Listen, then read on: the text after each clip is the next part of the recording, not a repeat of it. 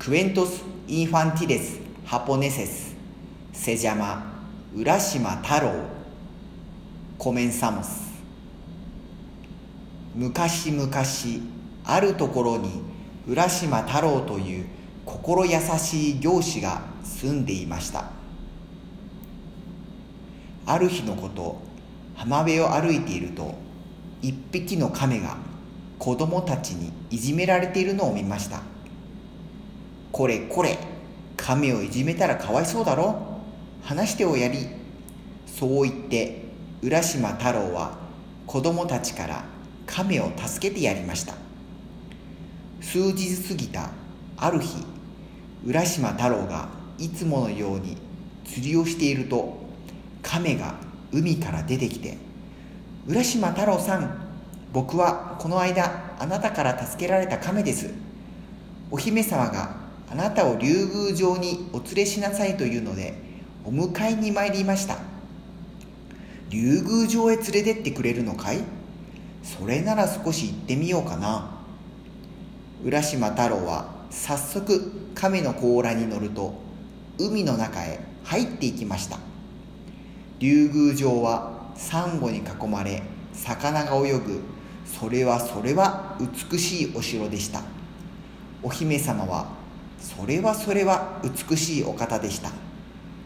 浦島さん亀を助けてくれてありがとうございます。どうかごゆっくりしていってください。浦島太郎はお城の中の大きな部屋に案内されたくさんの豪華な料理をごちそうになりました。タイやヒラメやタコなどの魚たちが浦島太郎に踊りを見せてくれました。浦島太郎は時間の経つのも忘れて楽しみました。まるで夢のような毎日でした。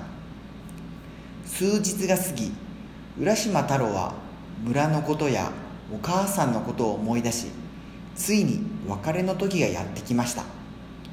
別れ際お姫様は浦島太郎に小さな箱を手渡しました。もう7日も竜宮城にいたのでそろそろ家に帰ります。ありがとうございます。いつまでもここにいてほしいのですが仕方ありませんね。ではこの玉手箱を持って行ってください。この箱は決して開けてはいけませんよ。亀に乗って村に帰った浦島太郎はどうしたことか自分の家もお母さんも見つけられず村もすっかり変わっていました。どうしたらいいのかわからなくなってしまい玉手箱を開けるてみることにしました。